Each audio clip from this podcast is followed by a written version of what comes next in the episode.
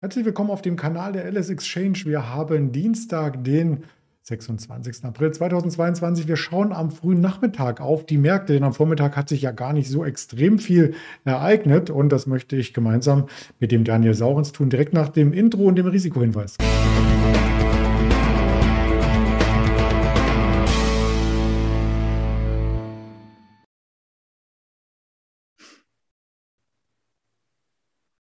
Der DAX wird selbstverständlich ein Thema sein, aber auch verschiedenste Aktien, die Volatilität, Daimler Truck, Vonovia, Lucid und Covestro haben wir uns rausgesucht mit dem Daniel Saurenz, den ich recht herzlich begrüße. Hallo Daniel.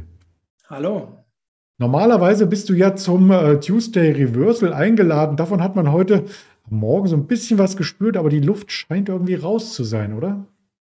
Äh, ja, diese Woche ist nicht der Dienstag der passende Tag für ein Reversal, in welcher Richtung auch immer, weil die dicken Bretter bei den Quartalszahlen in den USA erst ab heute Abend kommen. Äh, das heißt, äh, alle sitzen so ein bisschen da und äh, haben natürlich noch den, den Schock von Netflix äh, so im Rücken von letzter Woche. Das ist ein bisschen beim Fußball, wenn du gerade einen Gegentor gekriegt hast, dann willst du nicht in den nächsten Konter laufen. Und so kommt mir gerade der Aktienmarkt äh, vor. Gestern Immerhin, das muss man sagen, unser Indikator bei Feingold Research hat gestern das erste Mal seit einigen Wochen ein Kaufsignal gegeben. Also sprich, die Antizyklik und die Stimmung war auf einem Level, dass man sagen konnte, Mensch, jetzt stimmt Chance-Risiko-Verhältnis wieder. Mhm. Vor allem für die US-Märkte, für die Nasdaq. Und die hat das gestern auf Befehl dann auch quasi umgesetzt. Denn erst war es ja so ein, naja, geht es jetzt doch Richtung 13.000. Und dann aber ähm, so ab 18 Uhr deutscher Zeit, äh, zog dann der Aktienmarkt in den USA doch beträchtlich an, um am Ende bei 13,5 kurz vorbei zu klingeln. Das war ja nachmittags äh, nicht gerade eine ausgemachte Sache. Und das hat auch den DAX eben dann wieder Richtung 14.100 heute gezogen. Ja, er ist so zwischen 14, 14,1 unentschieden und unentschlossen, so könnte man das sagen. Es fehlen auch in Europa etwas die Impulse heute.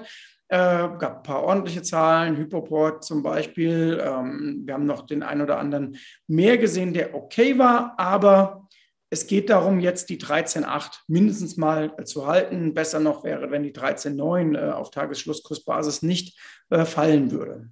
Mhm. Die 14.000 war auch immer wieder im Fokus, vor allem bei den Schlussständen. Ich hatte jetzt in der Historie recherchiert, dass wir das letzte Mal unter 14.000 am 15. März geschlossen hatten. Also fünf Wochen hat er sich darüber gehalten, dann einen Tag darunter. Und jetzt ist so ein bisschen äh, hin und her angesagt. Im Moment notieren wir drüber, aber diese 20 Punkte, die sagen auch nichts aus. Genau, das war übrigens auch ziemlich genau das letzte Kaufsignal, das es bei uns äh, gab. Seitdem war mhm. unser Indikator eher flat, also man konnte dabei bleiben. Und er schrammte dann auch, äh, als wir bei 14,8 und ein Schnaps drüber waren, auch haarscharf an einem Verkaufssignal vorbei. Also man sieht schon, äh, der funktioniert recht äh, gut, ist ja auch sehr sentimentabhängig. Und das ist auch die gute Nachricht im Moment eigentlich, wenn man ein bisschen guckt, ähm, wie die Stimmung ist. Die ist schlecht. Äh, an, bei den Techs ist sie geschockt. Und das gibt ja Luft nach oben für positive Überraschungen. Immerhin mhm. gucken wir mal, ob sie diese Woche kommen. Ja, bevor wir nochmal auf die Quartalzahlen schauen, vielleicht noch ein anderer Indikator, der IFO, der hat gestern positiv überrascht. Könnte das auch damit zusammenhängen, äh, dass der Markt sich hier stabilisiert hatte?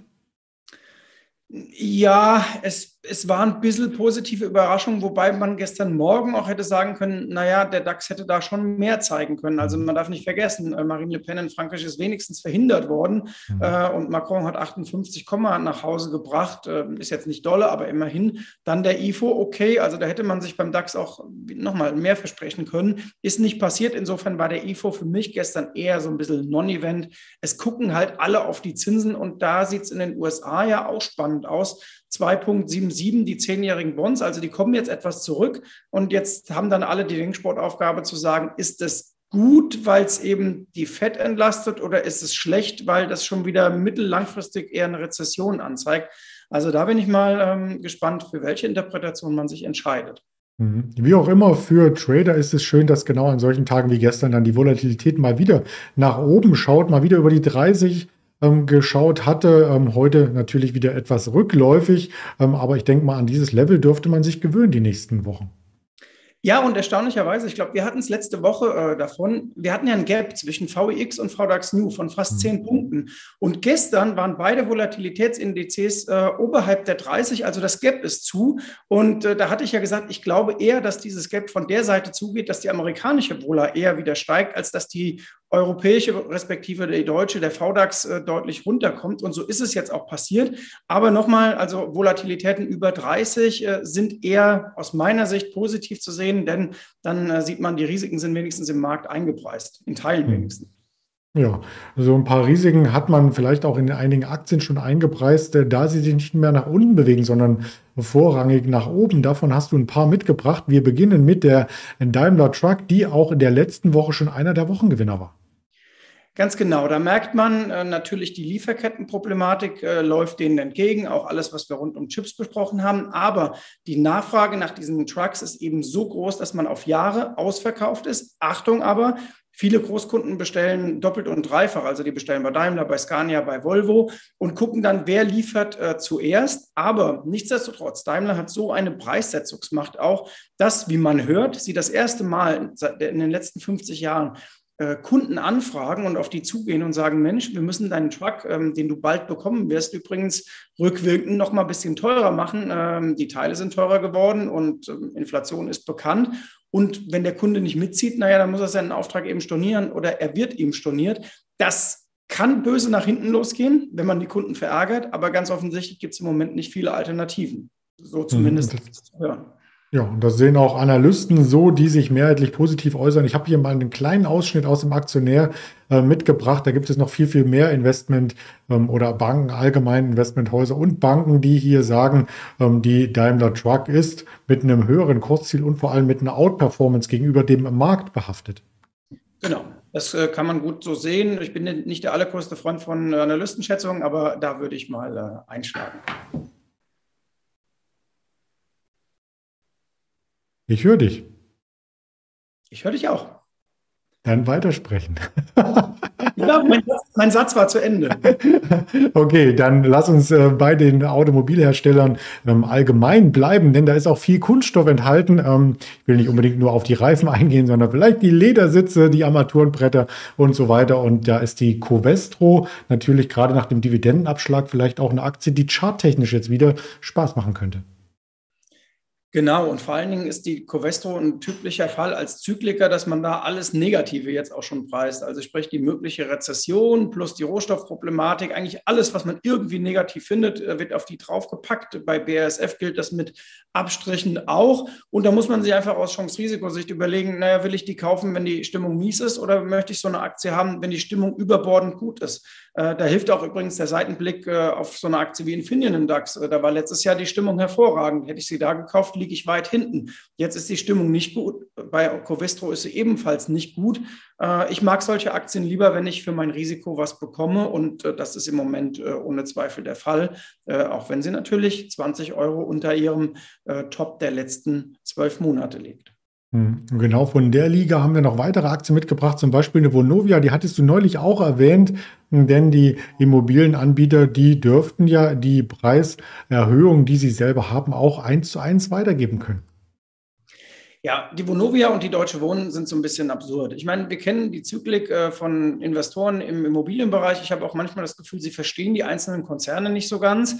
Äh, Erinnerung, äh, Mietendeckel Berlin damals, da wurde auf die Deutsche Wohnen draufgekloppt, ohne dass man sich mal den Net Asset Value angeguckt hätte und auch mal angeschaut hätte damals, zu welchem Durchschnittspreis vermieten die überhaupt. Dann, wenn man das getan hätte, wurde einem klar, ähm, dass die vom Mietendeckel, selbst wenn er gekommen wäre, kaum betroffen gewesen wären. So, das löste sich dann ohnehin auf, weil verfassungsrechtliche Bedenken, das kennen wir alles, die Story, die Deutsche Wohnenaktie zog wieder nach oben ab, gekauft von Vonovia, beziehungsweise fusioniert, alles klar. Und jetzt ist Druck auf der Vonovia, auf anderen Immo-Aktien auch, weil man diese extreme Zinswende spielt und weil man auch irgendwie ähm, nicht zusammenbekommt, dass Vonovia, dass, dass wir immer noch einen Mangel haben an Wohnraum. Und solange dieser Mangel an Wohnraum ist, erhöht sich natürlich das Portfolio von Vonovia, solange die Immobilienpreise steigen. Und wenn sie die Mieten umsetzen können und erhöhen können, ist auch das gut. Und die Auslastungsquote stimmt ohnehin. Also dieser extreme Abschlag, übrigens auch von 60 auf 40, könnte man fast äh, mit der Covestro drüber legen, nur dass der Chart etwas anders aussieht. Diesen Abschlag halte ich für etwas überzogen und äh, bei Vonovia für die nächsten Monate dann antizyklisch vielleicht wieder ein paar Überraschungen drin. Mhm. Apropos überzogen, ich frage mich bei manchen Elektromobilitätsherstellern, ob die Preise dann auch äh, für den Normalbürger, für die normale Familie noch attraktiv sind. Der Lucid Motors beispielsweise, wenn man da im Katalog blättert, da bekommt man ja zwei Teslas für. Da bekommt man zwei Teslas für, ne? Und wie viele normale Autos bekommt man dafür? Ach, ich will das fast nicht aufmachen. Ich habe übrigens heute gelesen auf LinkedIn, dass Herr Kelenius äh, gepostet hat, dass ein Daimler Elektroauto, auch aus dem natürlich Oberklassebereich, äh, von, ich glaube, von den Alpen an die Côte d'Azur gefahren ist. 1020 Kilometer und es waren noch 140 Kilometer im, wie sagt man bei Elektroautos, im Tank ist es nicht. In der äh, Batterie. In der Batterie, genau. Vielen Dank. Äh, also die kriegen es wohl auch hin. Elon Musk hat halt die bessere hm, PR-Abteilung, die er selber ist und äh, hat einen besseren Zugang offenbar, wie er Redaktionen spannende Dinge einflüstert. Aber Tesla ist da sehr teuer. Ich habe auch gestern gelesen, ein Analyst hat fabuliert, dass Tesla im Marktwert nochmal sich verzehnfachen könnte. Der gute Mann soll vielleicht mal schauen, wie die Automobilabsatzzahlen der letzten 50 Jahre waren. Und wenn man dann der Meinung ist, Tesla wird irgendwann ein Drittel des weltweiten Automobilmarktes haben, bei gleichen Margen, na gut, also wenn er das glaubt, dann äh, sei ihm das beschieden. 10 Millionen, why not? Ähm, Aber da, vielleicht, wenn ich mich da einklinken darf, da hatte ich was, äh, ein interessantes Wortspiel gelesen. Äh, da ging es nämlich darum, dass er auch Twitter übernimmt, Elon Musk, und dass man dann sagt, Tweets ist eine Zusammensetzung aus Tesla und Weed. Mehr habe ich nicht gesagt. Äh, ja, das, äh, das kann wohl sein. Vielleicht wird Twitter ja dann auch sowas wie das Intranet von Tesla. Ähm, genau. weiß es nicht. Schauen wir mal. Äh, auf, alle, auf alle Fälle ist die Tesla-Aktie sehr teuer, aber im Windschatten ist die Lucid nicht so ganz mitgekommen. Ähm, natürlich gelitten, wie auch alle äh, non-profitablen Firmen in den USA, äh, die fallen alle in eine äh, Liga, ob das eine Lucid ist oder ob das übrigens auch letztes Jahr, vielleicht erinnerst du dich, äh, WeWork sollte ja vor einigen Jahren schon an die Börse kommen, ist eine Aktie mal für nächste Woche für unseren mhm. Talk. Denn WeWork wird gerade mal mit viereinhalb Milliarden noch bewertet. Da war viel mehr drin. Naja, und alles, was so heiß, spekulativ, aber nicht profitabel ist, äh, das ist unter Druck. Ja, und den Aktienkurs, äh, den haben wir jetzt wieder auf dem Niveau, wo wir schon ja vor ein paar Monaten beziehungsweise auch vor einem Jahr waren.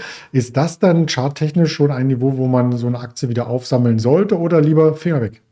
Es ist ganz offensichtlich wahlweise eine Sinuskurve oder ein Tannenbaum. Ähm, das kann man sich mhm. raussuchen. Ähm, es ist auf alle Fälle spannender. Da trifft das Gleiche wie bei Covestro zu. Wenigstens ist das Risiko jetzt adäquat abgebildet. Mhm. Okay, das lassen wir so stehen und schauen auf die Quartalzahlen, die heute kommen, vorbörslich. Vorbörslich äh, soll heißen, jetzt zum Wall Street Start haben wir eine 3M vorliegen, eine General Electric, eine UPS, um nur ein paar Beispiele zu nennen. Und nachbörslich kommt dann tatsächlich eine ähm, Alphabet und was hatten wir noch? Ich glaube, eine Microsoft. Mhm, genau, die Dickschiffe kommen und äh, das wird für die Nasdaq natürlich ausgesprochen spannend.